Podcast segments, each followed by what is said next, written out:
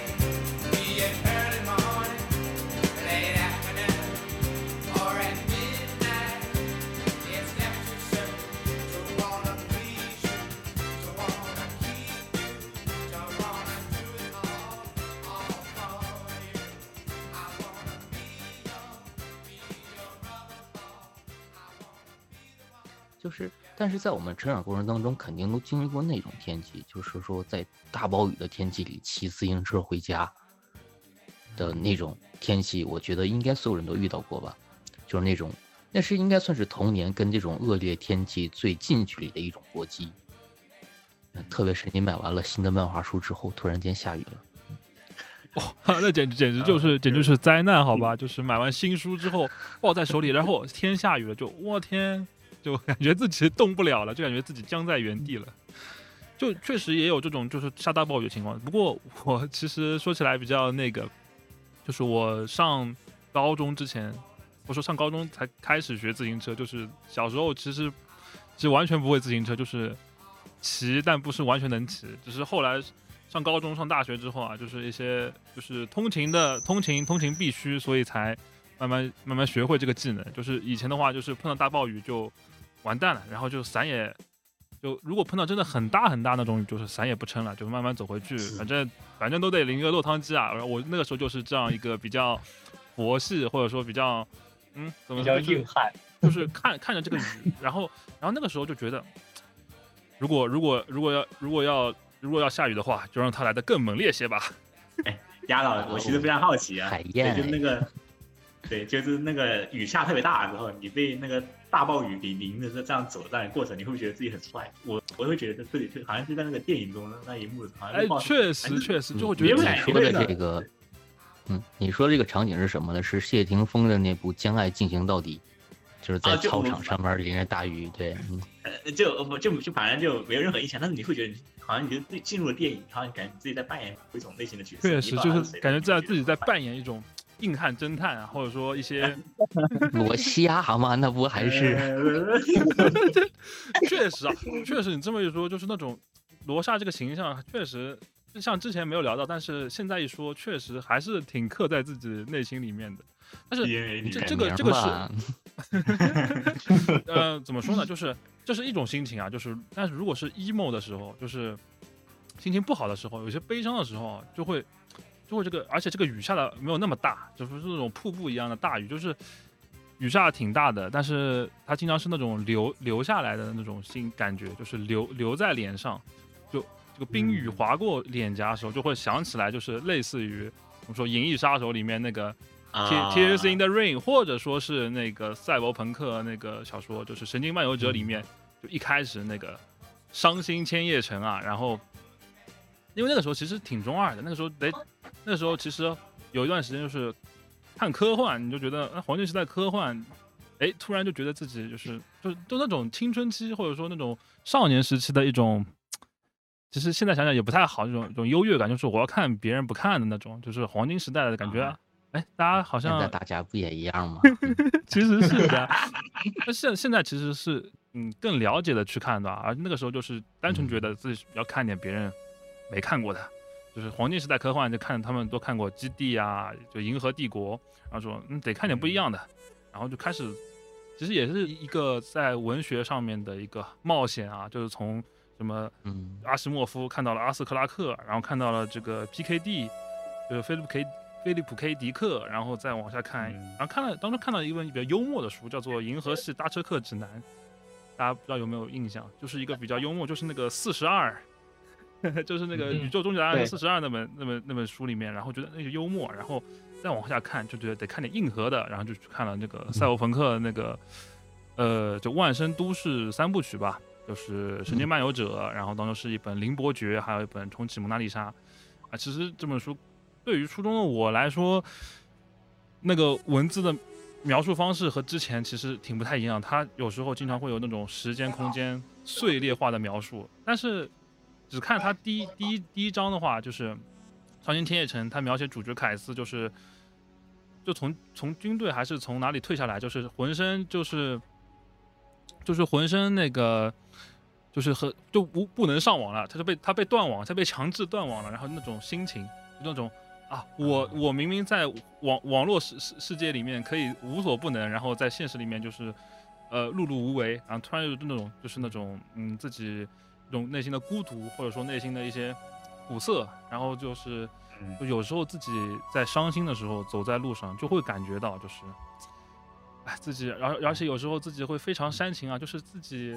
可能平时没有那么难过，但是给自己加点戏，就是让自己增加点难过啊，就大家知道，就是那种催泪催泪剂，感觉像给自己心脏上来了一针催泪剂一样，就眼泪就随着这个雨水滑落，从脸颊滑落，就感觉自己啊，自己这个流流的泪啊，就像是千叶城下的雨一样。说这个，当时我们大学的时候，一大哥是玩魔兽，是魔兽里面一个大公会的会长，那考试老挂科，那该毕不了业还毕不了业。嗯，嗯，像是你刚才说的这种，就是黑衣人当中有一个台词，就是威尔史密斯吧，还是他那个搭档，就问那个女主，就是你有没有发现你难过的时候经常会下雨？然后那女那女主回答说。啊，所有人下雨的时候都会感觉到很忧伤啊，然后他说并不是这样，是因为你悲伤才会下雨，就因为她是那个什么一个公主的一个身份嘛，啊，对吧？嗯，对，也有也有这么一段儿。发现你你们这个小时候都特别硬核，初高中就就已经银翼杀手了，对吧？就特别硬核的一个感觉。我我嗯，我一开始就蛮蛮好奇的，就是在那个年纪，你读那个《神经漫游者》，会不会觉得很 很那个很先锋啊？就是稍微有点看不懂。确实那个时候稍微有点看不懂，但其实我记得，我记得那个时候，因为我其实现在也记不清时间，但是其实很大还是受集合电台，包括一些其他电台的影响，因为我其实很早就从初中初初初初一的时候就开始，初一初二的时候就开始听听各种电台。我之前也说过，从二次元电台听到集合电台，然后再听各种乱七八糟电台。总之，电台就是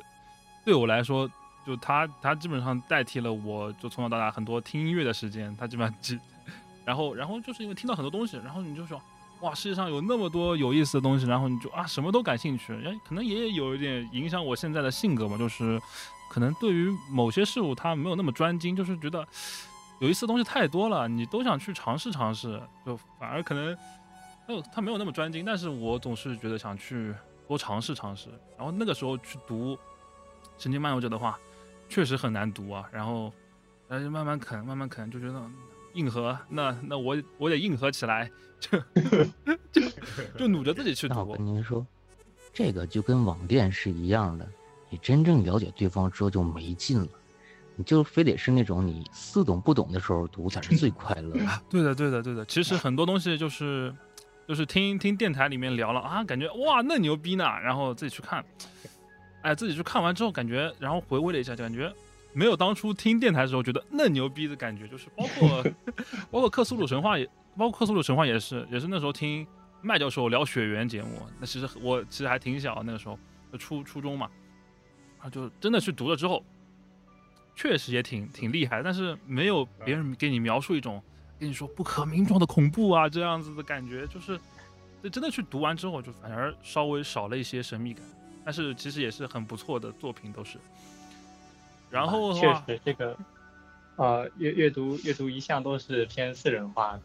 然后就我对那个赛博朋克第一个这个概念第一次接触，应该是星河的那个《决斗在网络》吧，是一个国内的一个科幻作家他写的。我当时读那个《角斗在网络》就觉得非常的文笔非常的那个跳脱，怎么都没法跟上他的那个思路。后来再去看那个《神经漫游者》也是同样的，我就干脆放弃了，真的是放弃了。有很长一段时间我都在伪装自己是一个就那个硬科幻的爱好者，去读很多的那类。自己看不懂的会搬上一大堆非常硬核的技术技术呃技术概念的那些小说，但是后来却发现这那段阅读时光还是蛮痛苦的，尤其是读七下娃的那段时光。啊，我其实觉得确实就是那个时候就硬要少年的心气，就是说硬要自己去读一些书的时候，确实是很痛苦的。就是后来想想，我其实那个时候就是。就喜欢《刀剑神域》，但是但是和不和和和和别人说，就感觉自己不够酷了。然后，那其实，但是其实其实就是上初中那个年纪，我觉得喜欢《刀剑神域》还是蛮正常的一件事情，就对吧？而且尤其是第一本小说内容，就是第一季的内容，就是就就是被困在那个那个世界里面，然后 S A O，对，就碰到 S A O 那个世界里面，然后慢慢的最后打败那个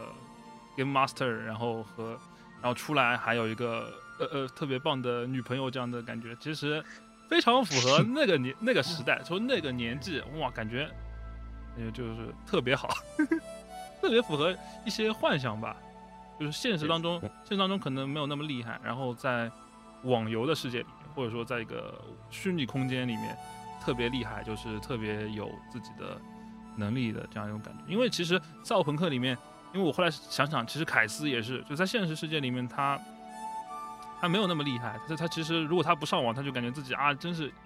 什么都什么都做不好。然后他一上网之后，他就变得特别自信那种感觉。其实也是一种怎么说？他对于青少年来说，有一种这种现在回想起来是那种极客文化和黑客文化。这其实小时候听到黑客两个字，觉得嫩酷呢。后来想想，后来后来有后来自己去尝试啊，学学编程什么的，哦，然后学学那个 代码什么，然后一看，哎，完了，不懂。但是还是有向往在里面的嘛，就是那种叛逆，就是那种就是在别人别人不知道的地方，自己非常厉害，大概是有那样一种，就是那种青青少年的一种幻想，就是我我其实我其实私私底下是一个什么。蒙面英雄，蒙面蒙面英雄，背负了诅咒的英雄。您您背负的是什什么诅咒？就就是那种。来来来，嗯，设想一下。罗罗夏的话，应该是看见那个小女孩啊，被那个被那个杀手放在那个锅里面炖了，然后把肉给给到给狗吃了。是的，就是那种。就人物身上，他不能是一个喜剧角色，他一定身上得背负了巨大的悲剧，然后负重前行那种感觉，就是，就包括包括之后跑团的时候，有时候会写一个，就是人物经历，就我感觉后来想想自己也挺对不起自己捏的一些人物的，就感觉每个人物他都 不是很幸福，就他得总总得人生遇到很多悲剧，要么就是就是就是。家家就是父母双亡，或者是当中就失去了重要的人，就是感觉，其实那个时候就觉得一个悲剧的力量是巨大的啊，尤其是之前忘了说的一点，就是我我会我会因为自己读的一些作品起 ID 嘛，就像像之前也说，就是因为看了就是呃中土世界观里面那个《精灵宝钻》里面有一篇胡林的子女，然后里面是一个被命运。牵扯着走的一个悲剧英雄叫做图灵图伦拔，嗯，他的剧情基本上基本上就是被恶龙就是生下来就受到恶龙诅咒，然后就说他肯定会把他爱的人全都杀杀杀光，然后最后就是预言的自我实现嘛，就是他就越远离家人，他最后他最后又和自己的妹妹相见，然后还意外的就是发生了关系，然后最后杀死恶龙之后呢？然后妹妹就是恶龙对他施下了这个昏睡诅咒，然后他的妹妹就是看到自己的哥哥加爱人去世了之后呢，就跳河自尽。然后，然后哥哥哥哥醒来之后发现妹妹自尽了之后呢，他也就拿着一把黑剑然后自尽了。然后在那那一段时间的话，就是对我来说就是一个种巨大的悲剧，给了我很大的震撼。然后，然后包括其实这这段结尾其实有点像那个罗密欧朱丽叶的感觉。然后，对整整体故事呢，它又有一个神话上参照，好像是芬兰的神话。总之，这种呃，包括它其实整体构架上又有点像俄狄浦斯那样一个弑父娶母的一个。预言一个一样的预言的自我实现嘛，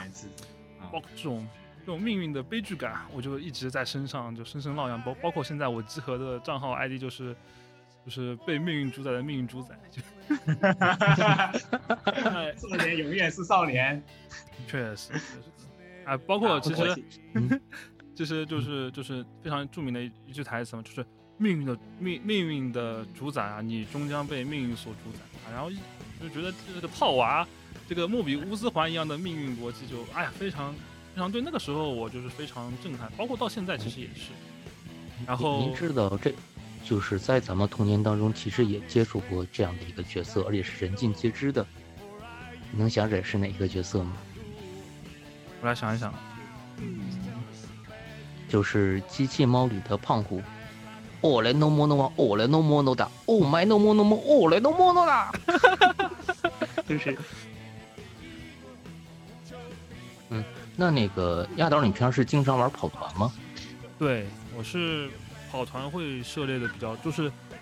就是那个时候也是因为听电台，是听另外一个动漫电台，正好也认识了一帮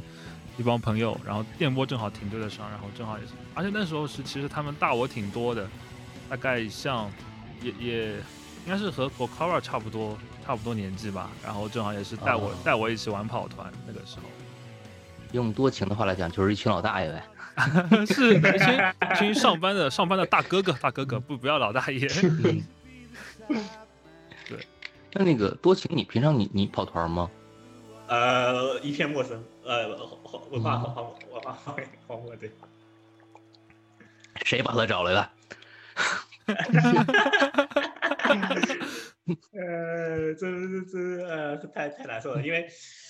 没事。呃，那我其实现考话题递递到我身上，那我顺着讲一下吧，就是说，嗯，对，嗯，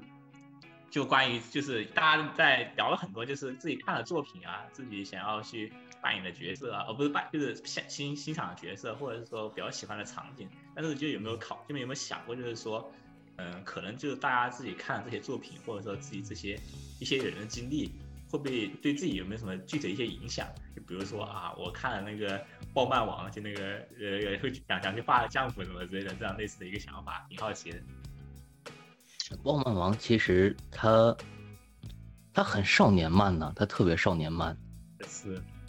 对，就是那种啊，你当声优，然后谈恋爱那种啊。嗯，对，就就大家就没有就没类似就是看了什么东西，各种想要去做什么之类的想法，对，就挺好奇的，对，嗯，哦，我这边倒正好有一个，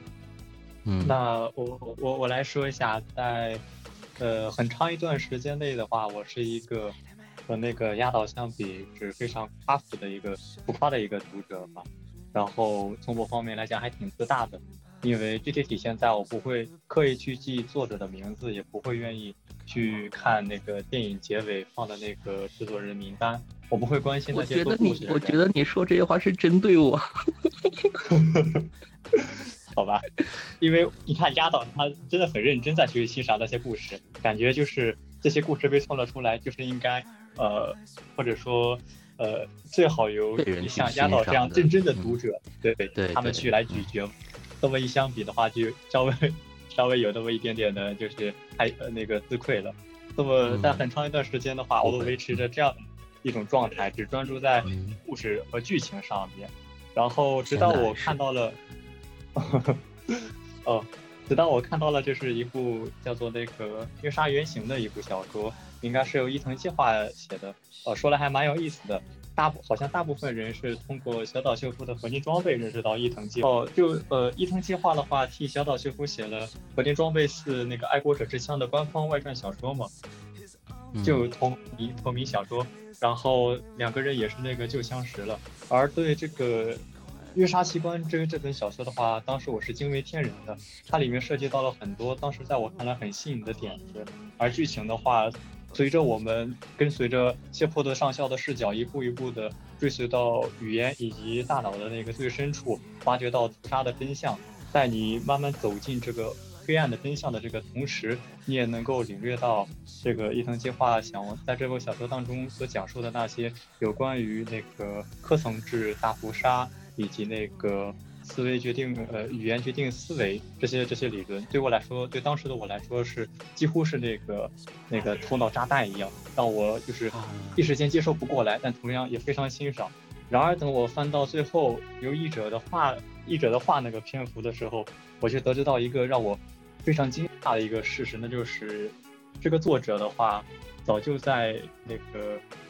呃，已经记不太清了，具体是什么什么时间了，一几年应该是，但是日期我倒记得很清楚，九月二十日，因为肺癌去世了。在这之前，我从来都没有关注过一个作者的生死，哪怕那个作者他是那个一百年之前，或者说是。呃，和我同一时代，我都不会去关注这些事情。但是当我看到伊藤计划，他在死前，他只活了三十二岁，死前只写了就是寥寥写了几部小说，可能也就只有五六部的样子吧。那一个瞬间，我感觉好像某种跨越死亡、跨越时空的东西，在我的心中就是呃击碎了我那颗玻璃心。我第一次意识到，就是死亡的那种恐惧，它降临到任何人身上都是有可能的。而更关键的一点是，我意识到另外一件东西。那就是伊藤计划，他在他三十二岁之前还交出了这么多的作品。那么我呢？我能够在我三十二岁之前交到这些、交出这些作品吗？交出那些，即便是在我死后也能够让人感动，也能够让人思维爆炸的那些作品吗？那一天开始，我给我了一个，嗯，你这又是给了我一个灵魂重击。中年 危机来了。那那一天，我是深刻的体会到了这种这种那个，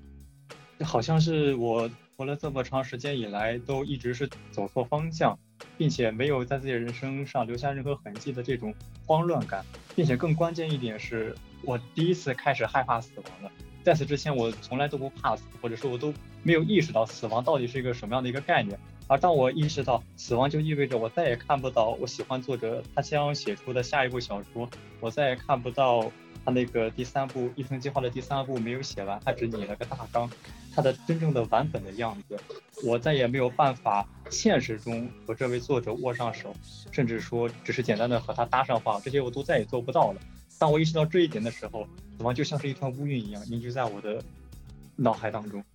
在我的那个头上空，那是。非常可怕的一种体验，更可怕的是那一天是我是只有自己一个人在家的，家里没有任何人，很孤单，很冷，很冷清。而当我想不通任何东西的时候，我就会想要去那个走上天台，去看一下那些星星，看一下星空，希望浩瀚的星空能给出我答案。但是当我真的把那个家门锁上，然后爬上那个天台，我是通过那个那种类似于那种钢筋一样的梯子爬上去的，还是挺危险的。爬上天台，然后在天花板上向向上仰望的时候，我看到那里什么都没有，那里只有一片空白，连星星都没有，因为那个光污染的原因，星星都不愿意再出来见我。那一刻那种感觉是非常低落的，我意识到了生与死的真正明确的界限，我意识到自己的就是徒劳无获，我也意识到了生活的真正的面目，但是我却没有任何的慰藉，我也没有任何的倾诉之处。二更关键一点是我之所以要在天台站那么久，是因为我把钥匙锁到家里面了，我没有带钥匙就出来了，就因为自己犯了个中二病，所以说我就在天台一直在那里看着那个天空，而距离我父母回来可能还有三四个小时的样子，就我总不能一直在那里去看那个天空吧？呃，不管怎么样，当漫画的视角切过去的话，这时候在你对面的一栋楼里面的一个少女正托着腮。不停的注视着你，然后他的妹妹问你说：“姐姐，你在看什么？”啊，那个男孩子好帅啊，好深沉啊。然后镜头切过来，然后 那个骑着钥匙说：“妈的，没带钥匙。”不得不说，确实是很少女漫的展开。嗯。然后哦哦，好吧，我待对我啊，不好意思啊，我还没有说完。呃，就是当我那个。头脑冷静下来，已经退烧之后，然后我爬下又爬下那个长长的梯子，回到家门口，我也意识到总不能在家门一直坐上三四个小时，所以我就打算下去走走。然后这一刻，我突然就意识到自己周围的环境大变样了，那是很细微的改变，就像是某种空气空气的流动走向，还有就是那个湿度的调整，以及恰到好处的温度。还有就是适当的那个灯光比例，我说不清，没有办法具体给你量化，我只能告诉你说，我感觉到了这个世界在改变，或者说我第一次看清了这个世界，因为我感觉到了一种从所前所未有的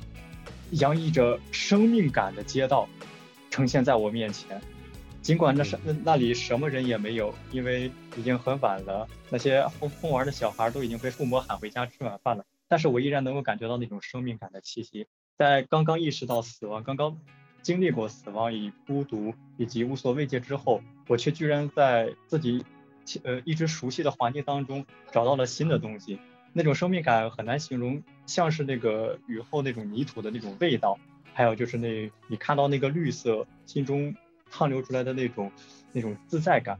我很难告诉你，并且我一直都很害怕我家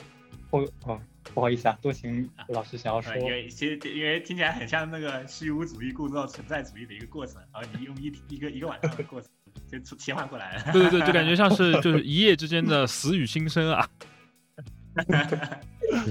在那一刻，七十九老师感受到每一阵风似乎都有他的名字，每一阵风在吹过他的身上的时候，都吹过了曾经被某一个人思念的人的身边。吹到了七十九老师的身边，在那一刻，少年成长了。确实是很很恰到好处的成长时机啊！哦，然后我真正想说的是，当我意识到世界大变样了之后，我回到了我一直所害怕的那个黑暗的小巷。我从很小的时候就听说那里有一只非常大的一只呃凶犬，它会乱咬人，一只疯狗吧，它。会把你的骨头都给你剥出来，你根本就不敢跟它直视，并且更要命的是，那那只狗它从来不拴不拴那个项链，因为它不属于任何人，它就只属于那种小巷，那个黑暗的那个巷子，我又回到那里了。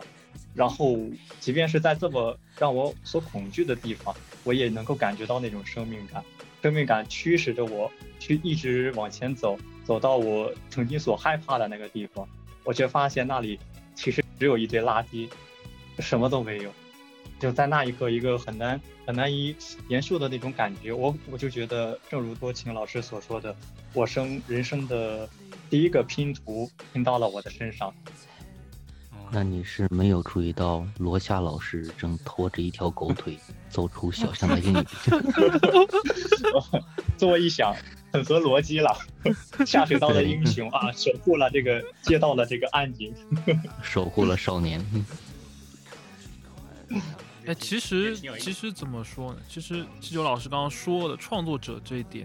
这反而是让我也有点感触。他他感悟到了死，感悟到了死亡，然后感感悟到了生命。然后与此同时，就是我会觉得怎么说呢？就是那个时候，就是如果就是看一本作者已经去世的书之后，你会感觉。有我我有我有一种那种感觉，就是就是我会认为，就是所有的创作者，他们似乎都是永生的，因为他们的他们的作品就像是他们的他们的灵魂在在世间不停的被复制，然后不停的被传播。对的，对的，就好像我们每翻开一本书，我们就在和一个创作者对话，我们就在牵过他的手，然后问他们说接下来发生了什么样的事，就好像我们就默认他们在活着。而当书合上的时候，我们常常会有这种恋恋不舍的这种时刻。无论是看完电影、看完一个很长的电视剧，或者说动画片，又或者说读完一本很厚的书，都会有那种怅然若失的感觉。对的，这种怅然若失的感觉，想必就是我们意识到了创作者并不在我们身边这个事实。哎，你有去寻找过你们喜欢的作品当中的那个实际取景点吗？啊，圣地巡礼吗？对，就类似那种，有做过吗？嗯，我只是想一想，可能是，可能是那个，可能是命运石之门，的时候，然后 然后去然后去千然后然后去去东京的话，就多少也得往千秋叶原那边走嘛，然后就就会想想到就是那个穿着白大褂的家伙，无数次在这条这这这这这这条街道上面奔走啊，然后然后无数次的回溯时间，time leap 啊。像像是你们都知道我我比较喜欢少女类作品嘛，嗯嗯，就是之前在东京生活的时候呢，就是有一次路过一个车站，然后就看到那个当时车站在那个换那个站牌的名字，然后那个站牌的名字是那个 Tokisaki，就是相聚一刻的当时那个车站，然后就觉得心里好像被震了一下，包括圣诞节。在新宿车站的时候，好像也能在耳边就是听到管理员呼唤这个五代先生的这这这种感觉，然后耳边也会自己掏出手机，嗯，然后播放那个《Alone Again》的那那首曲子，就是呃，如果你生活在东京的话呢，其实会有很多的机会和自己喜欢的作品擦肩而过，会有这样的一个瞬间，我觉得还是一种比较蛮好的一个体验吧。嗯，包括就是我不知道你们有没有看过一本小说，叫做，呃，这个地方给我静下音啊，给我给我消下音，叫做什么？他就在我们家楼下，我我都忘了叫什么名了，呃，叫公布美雪老师的一部作品，他就就在我们家楼下，嗯，就很很神奇。对，包括像是之前其实教老师说的那种，就是说之前从来没有注意过这个作者的名字，或者是其他那种。其实你刚才说的这位作者呢，在他死之前，在日本也并不是非常的知名，是他死之后，然后书对哦，伊伊藤计划哦，我印象里伊藤计划应该是对。还有另外一个让我震惊的事实是，那一本《虐杀器官》那么大的、那么长的一个小说，居然是他的处女作。呃，然后伊藤计划他那个。好像是对现在的那个日本科幻影响非常非常的深远的一个作者吧，因为有我没记错的话，有很多人已经开始学习他了。对，就是是在他死后，就是突然之间，像是基国书啊，然后那种大型连锁书店一夜之间就全摆上了他的书。现在之前好像这个人就在这个世界上好像是不存在一样的，就很神奇的一件事情。所以说。呃，像七十九老师说的这种情况，我觉得在很多人身上都是存在的。嗯，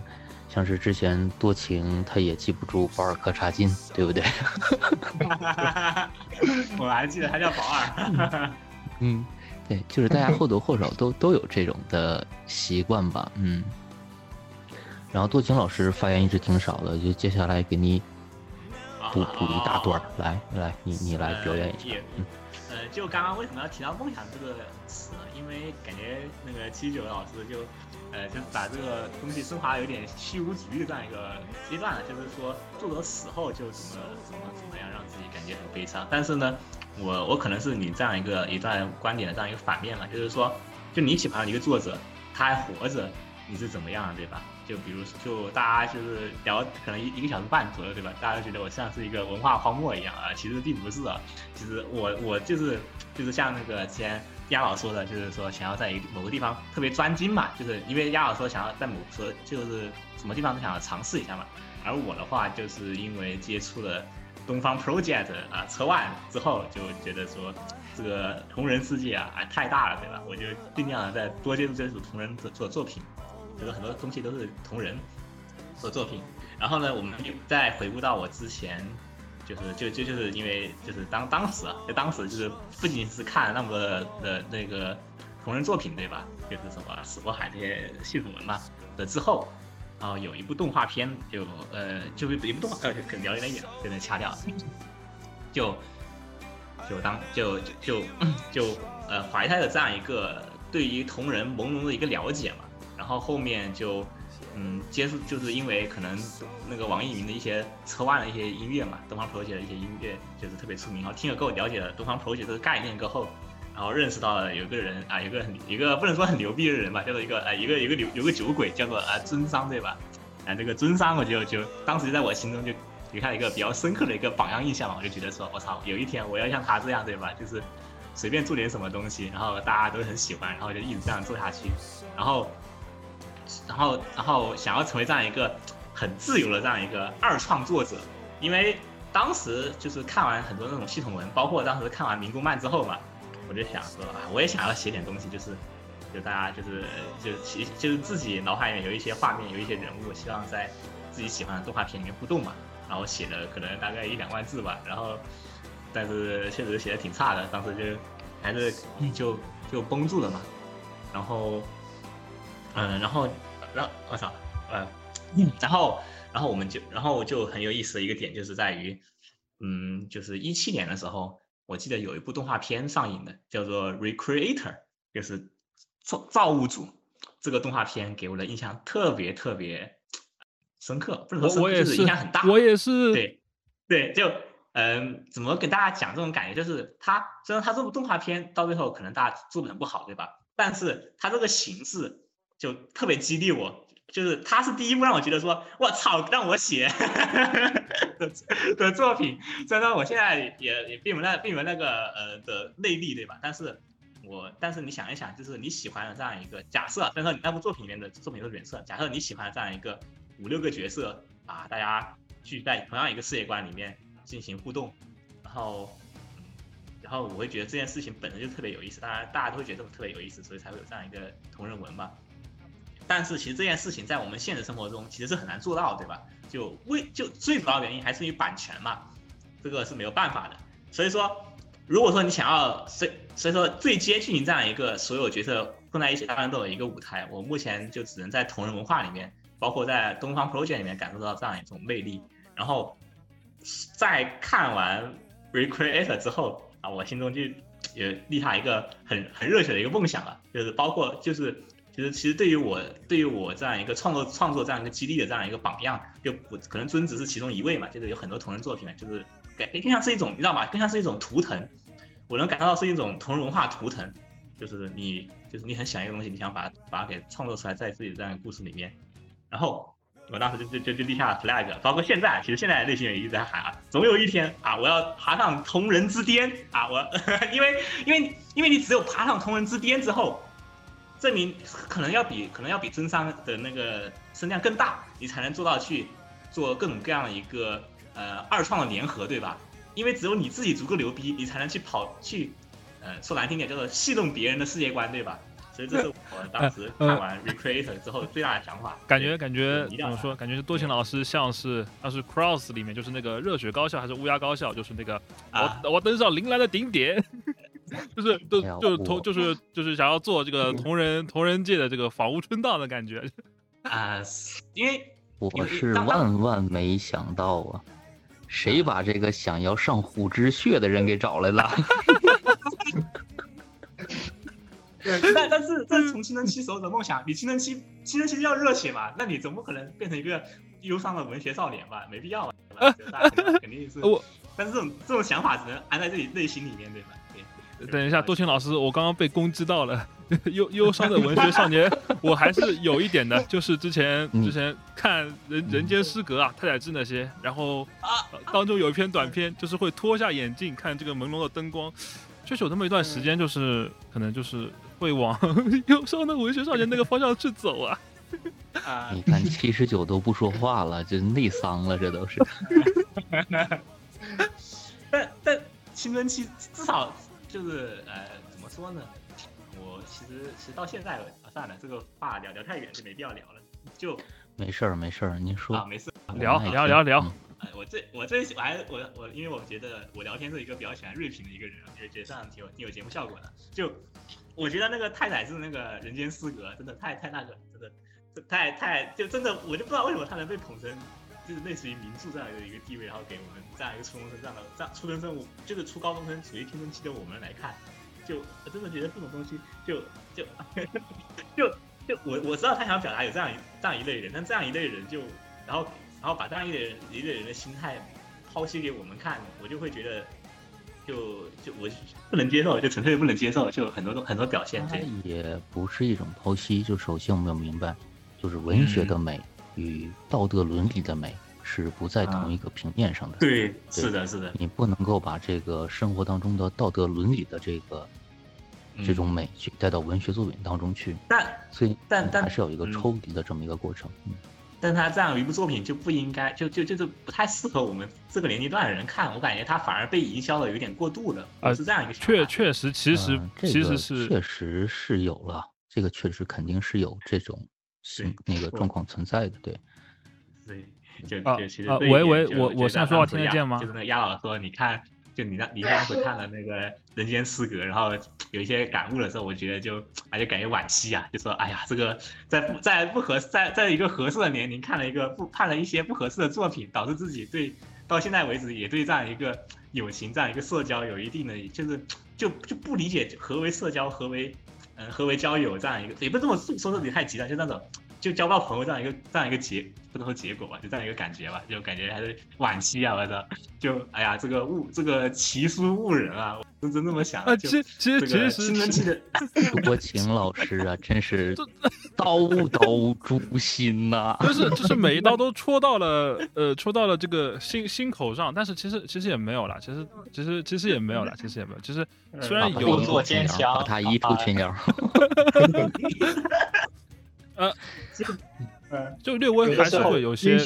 感感伤，但是但是对我影响最大，其实还是一种就文学化的表达吧。其实太宰治很多书，他他包括呃有一篇印象蛮深的，就是《奔跑吧梅洛斯》，就是其实他《人间失格》并不是我最喜欢的一部作品，只是我那个时候很喜欢拿着那个《人间失格》去那边读，可能是为了呃就是那种。动画作品里面坐在倒数第二排靠窗的那种角色，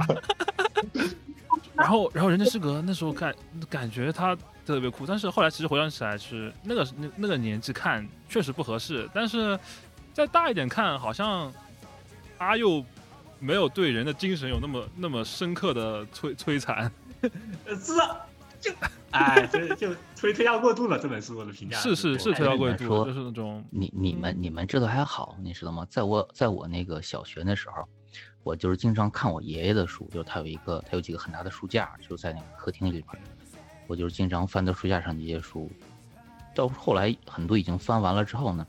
我就发现，在那个书架的最顶上，我够不到的那个地方，有一套装订特别精美的一套书，我就踩着凳子拿下来之后呢，我就仔细的去研读。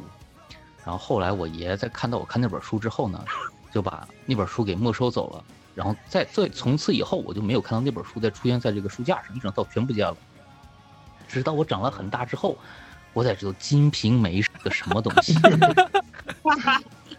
名著啊，名著，名著，嗯，就是不适合我那个年龄看的名著，嗯。那压倒呢？其实挺好奇，就你青春期的时候就没有类似的一样一个憧憬的目标，或者青春期的时候，青春期的时候，我也我也不是没有写过，但是我就是写了一个开头呢，然后就停滞不前了。我不知道他在创作的时候有没有这种感受，就是写这个开头之后啊，然后就停滞不前了。然后那个时候我会写很多很多大纲一样的东西啊，然后在备忘录的时候，就是心情不好的时候会来上一段。就是我我就不知道他有没有这种感受，就是心心情不好，或者说有些呃难过的时候，就是说情情感比较充沛的时候，会去呃什么一顿猛输出一段就是感情。这其实这种文字，我现在看来就是它更像是情感的宣泄，而不是真的是它有一些它可以作为一个文学作品，或者说它可以作为一个真的小小说去读。有时候就是纯粹的情感宣泄，它它的它的。很多词语的编排，它更像是一种呐喊，或者说更像是歌词那样的感觉。对我，我特别能够理解。对，因为今天晚上我我教授跟他儿子吵完架之后，他没有情感可以宣泄的地方，然后把我骂了一顿，莫名其妙的。然后啊，压倒就关于这一块，我其实持。有点不太一样的意见啊，首先就是关于这样一个开头，大家写不出来的共鸣啊，你可以找七九七十九老师一起一起交流，私下交流一下，因为他就是你们两个应该都属于那种开坑也填填填不上去那种类型的人吧。然后关于这个 关于关于这个情感宣泄的问题啊，我我是很享受情感宣泄的，就包括我目前创作的作品都是我为了情感宣泄而创作出来的作品。然后嗯，然后我看的作品就是我对于这样一个文文艺作品的接触不多，接触最多的东西还是动日本动画对吧？日本动画最大的特点是什么？还是用极致般的演出去情感宣泄。那那你这样按如果按照你的这样一个价值观评价的话，那日本动画是不是没有规则性呢？啊，不是不是，我不是情感宣泄不好，就是我反过来的时候反思就是。就是就在那个情境下，你很难，就是对我来说，我很难去写一个完整的故事。就他可能会是更像，呃，虽然我不好意思说，可能会更像写诗歌，但是就是用诗歌的文字去写一些，就是其实我现在看来也不能很叫诗歌吧，就是用那种一些意象，就是一些我要表达，但我又不想让别人知道我在表达什么那种那种隐秘的表达吧，大概是那种感觉啊。呃，那我我我我可能作为一个，我觉得可以做一个前辈啊，觉得这个这个心路历程，我很我很理的理解。我觉得就是还是你不能够直面你的内心，就是创作者是最是最需要真诚的，就是你不管，就是就就包括我现在聊天，就是我觉得就有有什么东西就聊什么东西，然后你写作的话也是一样的，就就没有什么说遮遮掩掩的说法，就感觉很怪。就是你写作的时候，你说你在遮遮掩掩，你在你在遮掩什么？你想遮掩什么？身体发肤受之于父母，有什么好不好意思给人看的？确实，确实是。但是，包括像之前我经常会描绘，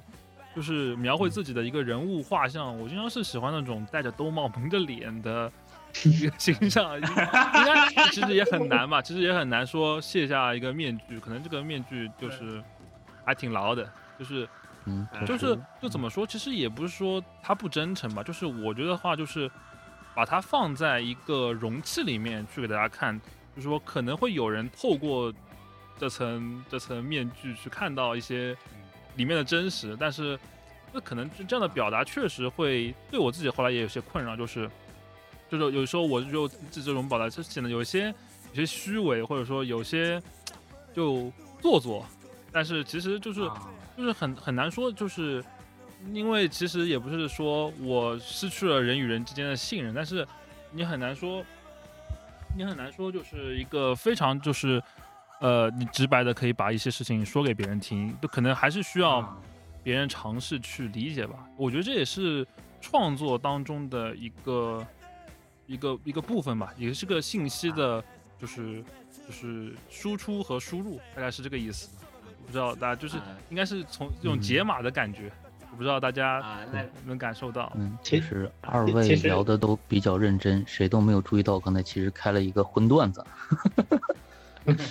确实确实没注意到。然后啊，那个压压倒，其实这方面的事情可以私下聊，可能有点偏题。嗯，好好的好的，可以聊好几个小时。好的好的，私下再聊。OK OK。然后我们再回到这样一个梦想的话题，对，就是压倒你，就是说，就还是那个，我感觉那个瓦，就是应该是罗夏吧，罗夏对你的影响特别大，就是罗夏对你的青春期的梦想有没有类似的影响啊？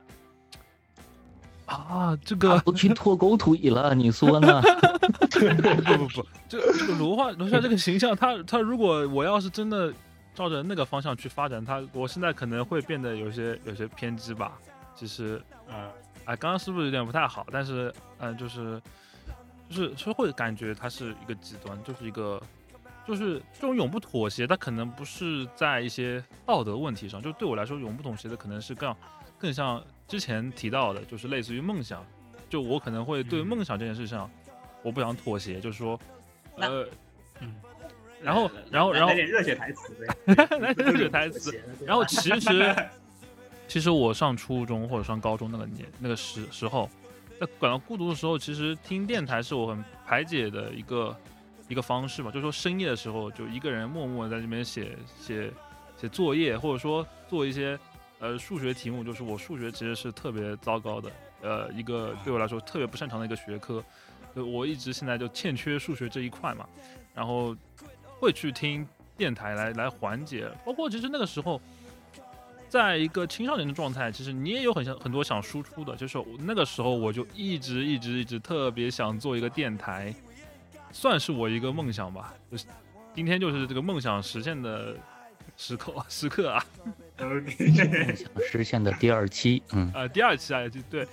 就是就是那个时候会对一个怎么说梦想，其实就从。其实是我也是二十二十嘛，就今就是今年是大三嘛，然后从初初三到高三再到大三，其实就是这么多三年又三年、三年又三年的时间里面，其实一直以来就是很多作品，它对我来说都是一个对社团的一个想象，因为实际上国内的社团和动画里社团那肯定是不一样的，对吧？啊，对吧？就是就第一是人会很多，第二是大家电波可能对不到一块儿去啊，所以所以也是。所以这个频率，这个所以所以说这也是我取名叫短波通讯的一个，就是在藏了一个自己的小心思在里面嘛。然后的话，就是从以前看凉宫春日的 SOS 团，到后来接触了就是大学社团，就像是那个现世研现代视觉文化研究会，就是那是一个很棒的去聊阿宅社团的一个作品，我就是啊，推荐非常推荐大家去看一看，然后。到现在的话，其实对我来说，一直就是有一帮志同道合的朋友们，去去录录个电台啊，或者去做些什么事情，对我来说就是，就像就像就像之前，就是刚刚就从儿童转向少年的时期那样子去冒险的一个经历的一个现实的映射吧。大概对我来说，就是我的一个梦想。如果嗯啊呃。就就你描述这一切的概念，我可以统称为两个字，两也两个字，同人。你可以好好的去聊一下啊。对，其实我我我这个地方跟你想的是不一样的。我觉得自然文学，自然文学是它的一个归属。嗯啊，这样。其实不，其实大家对同人这个词其实有点怎么说，就是有一个误解，就是同人它其实也有很多原创的同人嘛，还有一些呃二创的同人，其实是这样的。其实早期。其实我去漫展的时候，有时候会专门去原创的同人展区那边看，因为我我就我就图那一个，对我就图那一个去买单。对对对对，因为很多原创同人，你反而能够发现你之前在网上来看，哎呀，这个作品的二创，呃，就就是你反而是去线下去看一些原创同人，你会发现哇，这个好厉害，然后就就是反而是很多是就是之前自己准备好的本子，反而是因为想买的人太多没有买到，反而是。哎，最后抱了一堆原创的同人本回家，就感觉很兴奋啊！就是那种，就是一种在，呃，怎么说，就是一种寻找到一些宝藏的心情，大概是这样的啊！对对对对对，能理解。你看这两两位虎之穴的同事开始聊的特别开心，一说这个就啊，对对对。但，呃，就可能同同人这个概念听起来比较，就是它具体指的东西可能比较新，但是它背后所代表这样一个精神，对吧？其实可以，如果追追根溯源的话，可以称称之为同志，对吧？其实同人的话，更多是大家聚合在一起，有相同的兴趣去创作嘛。其实我们现在录电台的一个同的行为，对对对，就是一个特别特别向往的一个精神嘛。对，然后看下要各位只有怎么，呃，对，还有那个，嗯，果咖。嗯，狗咖奇老师对，哎，哇哇哇，我念错名字了。你从来都没有念对过我的名字，还还差点把我还差点把我带跑了。没关系，狗看，呃，对，应该是对狗。你骂谁呢？骂谁呢？啊啊啊！又念错了吗？一没没有没有没有，那个嗯，开玩笑，就是呃，OK，考考虑就是我我我我在那个年代的时候，就是可能说，呃。各位好像还还特别小，就是我的青春期的一个转变就是什么呢？其实是文化上的一个冲击会相对比较大。不好意思，我磕一下。就是在我那个时期的话呢，就是说开始的时候没有那么多的呃文化的形式给你去选择，当时无非就是书店卖什么我们就看什么，然后电视播什么我们就。接收一些什么什么样的知识，在那个时候，呃，东北那一块儿啊，就是物流特别不发达；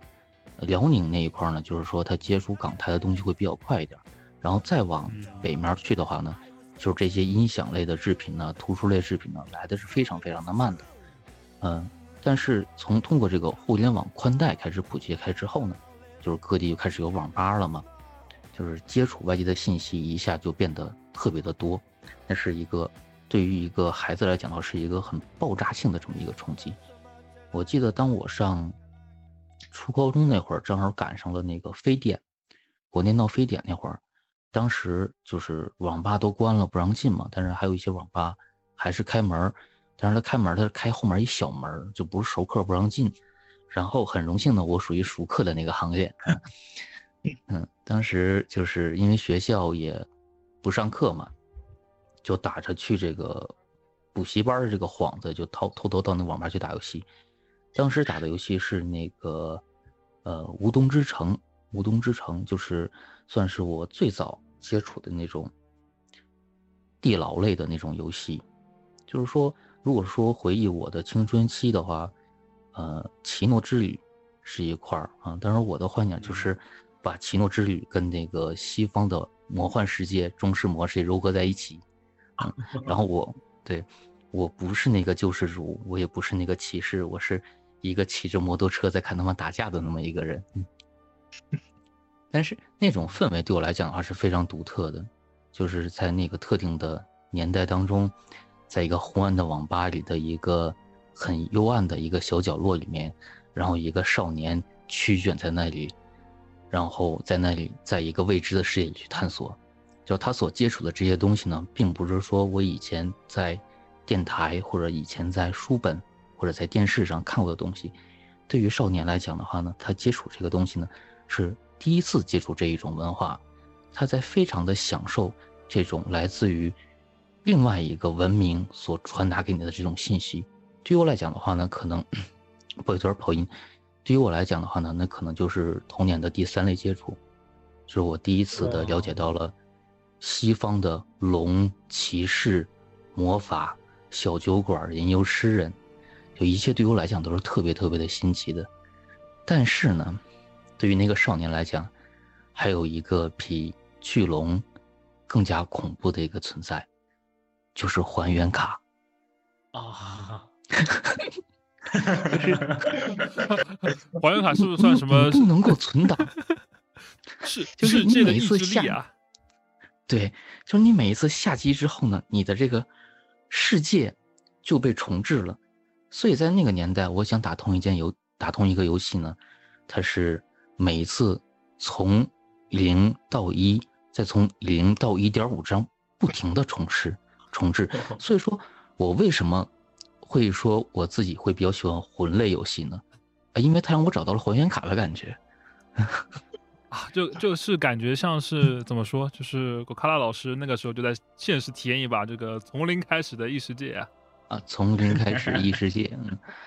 对，星星际拓荒是在游戏内部设置了每二十五分钟重启一次，果卡拉老师是在现实世界。就设定了每隔一天重启一次游戏，物理重启也不止，也不一定是一天。你看你有多少零花钱，关键是两块钱一小时。嗯，对，所以就那时候接触到了这种西方魔幻魔幻类的题材，对自己的冲击其实还是蛮大的。嗯，到后来就是也玩到了那个《龙之纪元》啊，但那时候家里就已经是有电脑了，然后又接触到了像是。上古卷轴，我跟你们讲，我跟上古卷轴的这个关系其实是非常微妙的，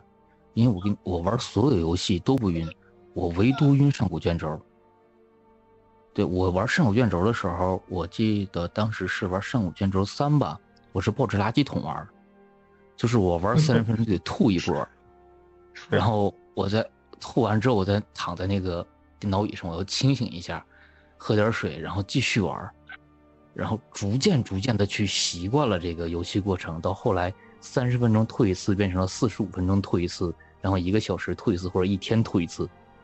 就坚持的把这个游戏给玩下去了。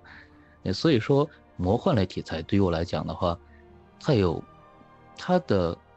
感觉，对我来讲的话比较奇妙吧。嗯，它既承载了就是童年的那种呃回忆。也是承载了自己对于未知的一种幻想吧。嗯，如果说真的有外星生命存在的话，我希望这个地方就是怎么说呢？我想问一下各位，就是如果有一天真的有外星人出现在你们面前，说要把你带往另外一个星球的时候，你是选择跟他们走，还是选择会留下来？呃呃，我我肯定不会去的，我还有我的同人之恋的梦想还没完成。异世界同人梦啊，不好吗？异异世界可能都没人看得懂我写的东西，我很伤心。那你那 行，那个压倒跟七十九呢？如果有外星人？这个这个问题倒也确实，确实有些有些难到我了。怎么说呢？就感觉像是，嗯，分情况吧。如果是神秘博士突然就带着个蓝盒子突然出现，我可以，我可以。但是如果是长相特别怪异的外星人，就是那种，如果是一个，如果是几个克苏鲁，我可能有些害怕吧。而且而且可能会担心，就是会不会就去往一个。一个地方，他会不会就去往一个什么宇宙大监狱之类的地方，就就哪也去不了的？如果是可以 可以被带走，一直去旅行的话，我觉得还是很愿意的。就是我很喜欢这个旅行的状态，尤其是这种幻想世界里旅行的状态。嗯啊，被带去监狱也被被带去监狱也可以旅行的，亚当，你想一下星爵。也是。哦。然后对于我来说的话，我想我会留下来，我不会跟他们走，因为我到现在我都缺乏着迈出那一步的动力。幽浮不管它是否真的存在，可能幽浮这个概念就只是一扇门的一个概念，打开那扇门就可以通向一个更新的世界。但我大概率也会选择留下来吧，因为那类的那类的问题总感觉不像是我我会解决的，就像是那个黑暗之魂。它有一个很有意思的一个设定，我们仅谈《黑暗之魂一》，在魂一的结尾，无论你是选呃，就是如果你选择继续传承下这个火焰的话，它的结局是那些痛苦，像是并存的痛苦，依旧会流传下来；那些没有被解解除的诅咒，依旧会延续下去。你你所经历的那些事情，并没有改变这个世界，而那些你所热爱着的人，以及那些爱着你的人，他们依旧会痛苦的死去，但尽管如此，我每一遍都会选择传火。我就是不敢去灭火，灭火对于我来说就像是面对幽浮迈出最关键的那一步，因为灭火会改变这个世界，会彻彻底底的把这个世界拖回到另外一种状态。呃，但同时对于我来说，灭火就意味着我放弃了一切的希望了。传火的话是一种逃避。是意味着我脑袋里面有一种想象，我可以把这个任务，这个去改变所有人、去拯救所有人的任务交给下一个不死人，交给世界的另外一个人，那些真正的英雄该做的事情，而我要做的就是继续坚持下这个世界而已。所以说，如果当那个幽浮他真的出现在我的面前，问我要不要登上他们的飞船，我想我会拒绝他们。如果是我的话，我选择跟他们走。就是哪怕外星人跟我说，我找你的目的就是为了研究地球人的身体构造，我要把你带回到我们的星球，然后把你解剖掉，我也会跟他走。然后我会在他们的那个手术台的下面刻上，用中文刻上“我来过”。然后等到几千 年或者几千万年以后，人类到那个星球的时候，发现我操，这里他妈拿中文刻了个什么？挺好奇的，就是果卡拉老师，就是如果你是那个《三体》里面的，你会你会愿意成为《三体》里面的云天明吗？我不好意思，我我我这里沙漠了，我没看过《三体 》。呃，就呃就就就是一个嗯，把把把大脑只把自己的大脑送给外星文明做研究的这样一个人。对。呃，这个很难去讲，就是我所渴求的是一种。探险的一个旅程，而并不是说，呃，一种大无私的一个奉献吧。对这个，嗯，对。如果他说，哎，我把你带我们星球上，去把你脑子取出来，我想当旅游了吧？就是一就是这种一生只有一次的旅行。对你现地现取，我估计我很难会答应的。好的，周末旅行。对。所以说，嗯，还有一类型的动画片我会那个比较喜欢，像是《太空牛仔》，包括像是还有一部叫做《宇宙丹迪》，就是那种，嗯，我也蛮喜欢的。再就是像童年时候的《星际迷航》。哦，那好吧，嗯，好，好像太太遥远了。星际星星际迷航其实我也有新的电影嘛，我只看过新的电影，实话说。对，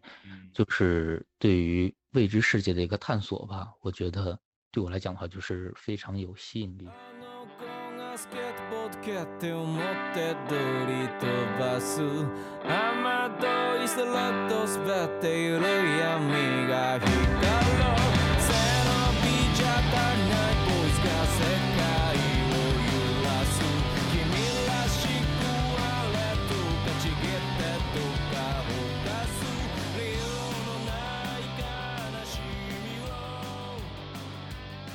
如果说是聊儿童时期的话呢，就是聊一些傻事，其实还还很 OK。但是你一到聊到青春期，还想保持之前的那个氛围的话，就不得不聊一些就是你和你们女同学之间的尴尬的故事。嗯，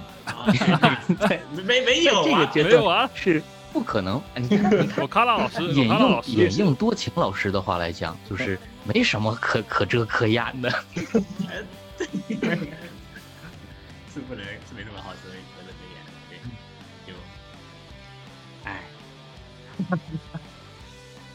但其实大家在青春期的这个过程当中，肯定是有一段回忆是跟你们的女同学有关系的，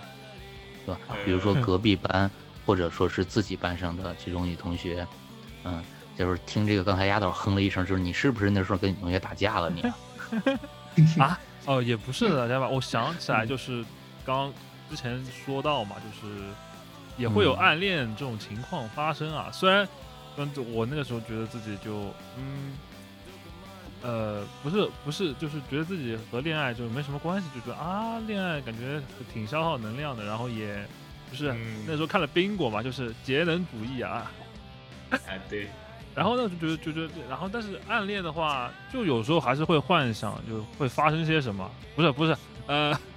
就不是发生些，不是发生些什么，就是不用解释，不用解释，大家都是过来人，都明白。就是就是会发生，就会发生一些非日常的，比如说会遇到那种啊怪兽出现，我可能就就得就会会去那个怎么说拯救一下这个自己的一些暗恋对象，或者说是啊，对吧？或者说是一些类似于英雄救美那种感觉是吗？啊，可能差不多，可能可能可能我得死在死在当场，就是我可能。啊，就，呃，太懂了，太懂了，这种这这个东西，就我可能得一颗一颗子弹穿穿过我，然后我就可能就得得得得去世，然后就说啊，不不要不用不用记记住我，然后那种悲情角色啊，或者或者是那种单纯的，比如说像骑士一样吧，就是那种呃一个不是那种。呃，阶阶级上的歧视阶层，就是而是像那种小说里面，就是宫廷之爱的那种感觉，确实就是那种纯爱，就骑士之间，就骑士对于自己这个意中人的这种纯爱。对，然后过了二十年之后，女主角用你的名字给他的孩子命名，你以后就叫罗夏吧。啊，我其实也有一个非常类似的经历，跟丫头一样的一个经历可以分享一下，就包也是暗恋的女孩，对吧？就我当时就会幻想说。就是我幻想，我会幻想，就是就我当时是特别想写东西，就幻想自己未来可能未来的自己啊，就穿越过来，怎么去帮助现在这样这样一个暗恋的我去把把我那个暗恋的对象凑成一对，然后然后由此展开一个非日常一个展开，就就也挺无语的，就对，反正就就感觉暗恋这件事情到现在想一想也挺傻逼的，就是虽然说虽然说这个事情很正常，但是很傻逼。暗恋这件事情其实是很美好的。就是特别，如果说你心仪的对象是隔壁班的女同学，然后你会在放学的人群当中去寻找她的身影，有时候她瞟了你一眼，然后你都会觉得心跳会变得特别的快，对，然后那种感觉其实是蛮奇妙的。嗯，但关于暗恋这个点，我其实有一个点可以跟大家分享一下，也因为感觉挺有意思的，就。就高中高中毕业了过后，就啊就就就又暗跟暗恋同学啊表了个白啊，大大概就是朋友朋友关系对吧？然后就后面就大学有段时间可能因为疫情分开，在那个家里面一直待着嘛，然后那段时间就每天可能每一周做梦的时候都能梦见那个暗恋暗恋那个那个女生那个身影，就哎呀就感觉就关键这样，它就像一个诅咒一样，就可能就可能你半年一直就断断续续做梦的梦见他，然后后面就实在没办法，就第一次鼓起勇气说，哎呀。能不能一起吃个饭？就跟那个暗恋的女人说，然后就真的去吃成了饭。就在此之前，就完全没有一个这样一个比较偏私密的这样一个接触。因为你就因为大家都知道，就是说谈恋爱的话，你肯定要是跟喜欢的人先约上吃个饭，对吧？这是是最普遍的展开。但是我是因为这样一个类似于内向的这样一个梦的这样一个潜意识的一个疯狂的暗明示好了，我才不得不鼓起勇气去约他去吃个饭。你你不是见着人之后跟人说我最近经常梦着你吗？在在在做这件事之前，我跟我朋友沟通的，我说我跟我我咋办呢？我天天梦见他，他就就确实见人说，让让让让他逼我了，知道吧？这没这样一个勇气去约别人吃饭。对。那后来呢？来，能分享一下你在餐桌上的那个经历吗？餐桌上的经历就嗯，可能跟现在一样，放松吧，就有什么就聊什么吧，就特别包括包括刀就刀刀诛心。嗯，不能说就就我就很我是那种就我就直接过去见到他就说啊，我天天梦见你怎么办？你帮我喊一下。哇，这个有点是否有些过于直白了？啊，对我就我就人家人家没没报警吗？没有没有没有没有没有，就就因为因为高中的时候其实是虽然说是暗恋，就是算是比较比较熟那种，就是有有就是算是同认识的同学，不是说对对对，就就挺有意思的，就后就就我就就什么都聊吧，就就就可能可能就是因为他他当时扮演一个类似于新，就我问他你可能聊喜欢聊什么类型的话题，我就说，不是他我我问这个问题他他就说其实随便就就就其实都可以听，我就就有怎么聊。随便最不好聊。随便是最难聊的，对，我知道随便最不好聊，但但但但我就当成随便聊。但是但是多情老师多情老师表达欲望非常强烈，所以就啊对对对，完全完全破除了这个难题，一往无前。对，我给就就有有什么比较喜欢话，就是一步踏破了随便随便这两块字啊，就是。对，这这个地方给他加个音效，就是那个啪，nice。就呃说说奇葩一点吧，就比如说就会聊自己打死神或者是火影这件事情拿了冠军了，就也跟他聊了，就就反正就什么天马行空的，你们能想象我都敢聊，对，跟他聊了，但是他没有，但是后面并没有什么进一步的关系，对，反正就就这，然后今年也打算约约约出来一起吃饭，但是可能他有点忙，就暂时没有暂时没有来，好吧，应该不是什么高情商的说法，然后就是。好吧，随便聊一聊八卦，对，还是这样一个状态。但确实就是像哦哦，嗯，确实来继续，我我我我特别想听这个确实，这这就是确实见了面之后就做梦就再也梦不见他了，就是个确实潜意识是这样的，挺有挺有意思的，对，嗯。哎，但是我特别好奇，像是七十九，还有像丫导这种比较内向的性格，在当你们在面对你们暗恋的对象的时候，你们会如何去表达呢？呃，呃，七九，你先说吧。三十分钟后，嗯，啊，那那那我就先说吧。啊，刚刚那个压倒他那个守望者的时候，我想到这件事了。呃，但是因为那个感觉感觉不太合适，就没有没有谈吧。然后我应该也是在初中还是什么时候，应该是那个时候吧。呃，有有买过守望者，感觉呃对这个很感兴趣。然后当时那个有一个暗恋的女同学，然后想要就是送她一本那个全新的那个守望者。然后家里人当时不不呃不太喜欢我去那个买买那个漫画书，所以说我就到处去拜托同学。拜托同学帮帮我买，然后还要给他们附赠一些外快，然后周围的同学的话，他们大多数也没有那些网购的经历，就这么给我婉拒了。然后眼看那个暗恋的女孩，她那个呃呃生日就要到来了，然后呃把我急得那个焦头烂额的。然后有另外一个比较呃熟悉的那个女孩，然后她就是站出来，然后说我来帮你解决吧。然后他就帮我买了那个，那个守望者，全新的守望者，没有拆封的守望者。结果一到手，我察觉到不对劲啊，这个是全英版的，我都没有全英版的，那怎么能送给他呢？所以说我就把那个给给撕给撕吞了，然后就再也没有没有暗恋的女生这么一回事了。我满脑子都是，我操，是就是那个英文版的守望者啊，多牛逼！这个确实挺牛逼，嗯。那压倒呢？压倒暗恋的话，我我说实话，我的表达方式可能就是逃避吧，因为因为实话，看见你写的，因为实话说就是确实就是说出来之后就是可能可能也没什么，然后就是应该也说过吧，可能说过，然后然后也是，然后对面的对面也无法也是就是。很难去回应吧。但是我都因为因为其实我暗恋对象是一个很好的朋友嘛，因为也是是上初中的时候开始就是交流这个看动画，一起看那时候看 Love Live 和扬言 Project 那样子的一个呃宅友吧算是。然后其实平时在学校里也经常聊二一些二次元的话题，然后但是表达出喜欢的话会很尴尬。后来其实有一次说了，在。在就那种类似于半个班的人都说啊，这个原来他喜欢他，然后就说了之后，反而是觉得自己是啊不应该说的，感觉说了之后，反而是感觉自己说说出来那一瞬间，觉得自己是这种感情，反而变成一种虚假的情感了。但是，但是后来就是有一次怎么说呢？就是那个时候，哎，那个时候，那个时候就是新海诚的那个你的名字上映了嘛，然后，嗯。那时其实过了很久，那时候其实从呃告白被拒绝，应该其实也没有被拒绝，但是百分之百被拒绝了。然后过挺久，然后他他有一次就是说在那个 QQ 空间里面说，就是呃他要去看这场电影，有没有人一起？然后我就悄悄的买了这个呃呃他后面那一排的座位，然后就看完了电影，然后。然后在最后在散场的时候，我觉得如果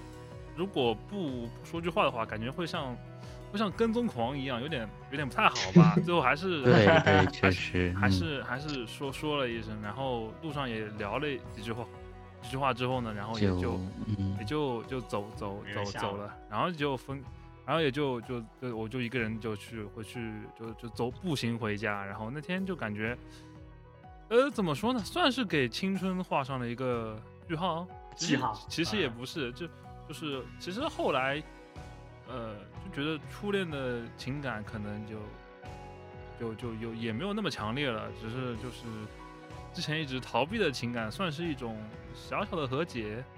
因为之后也是很好的朋友嘛，算是一种呃和自己包括和朋友之间的一种和解，算是算是吧。如果嗯，大概是这样。对，在这里呢，我就是给。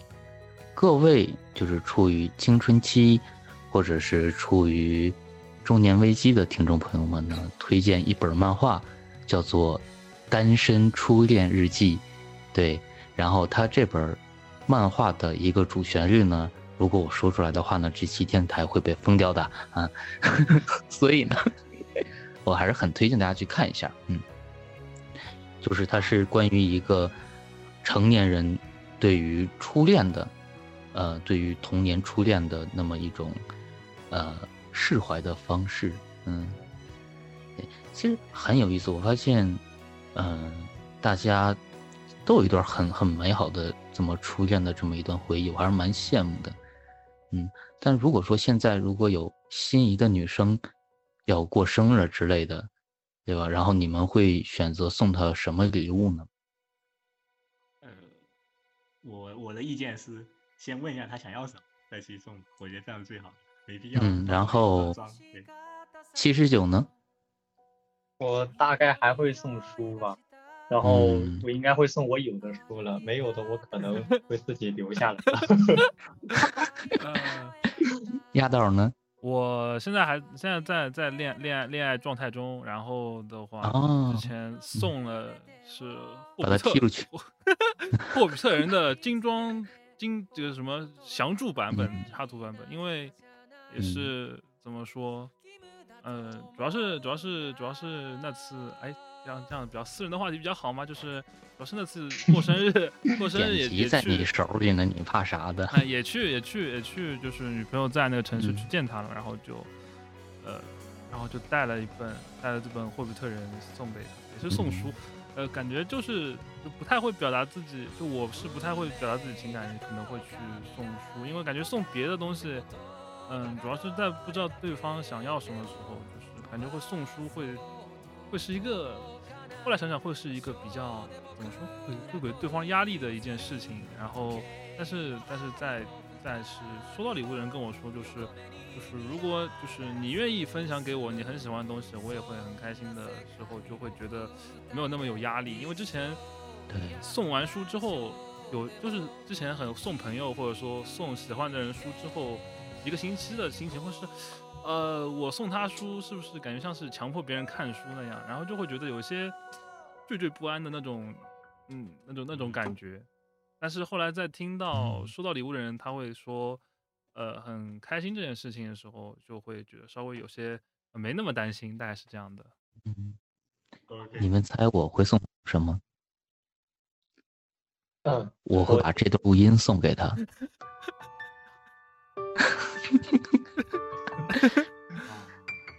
嗯，就是是个冷笑话吧，是个冷笑话。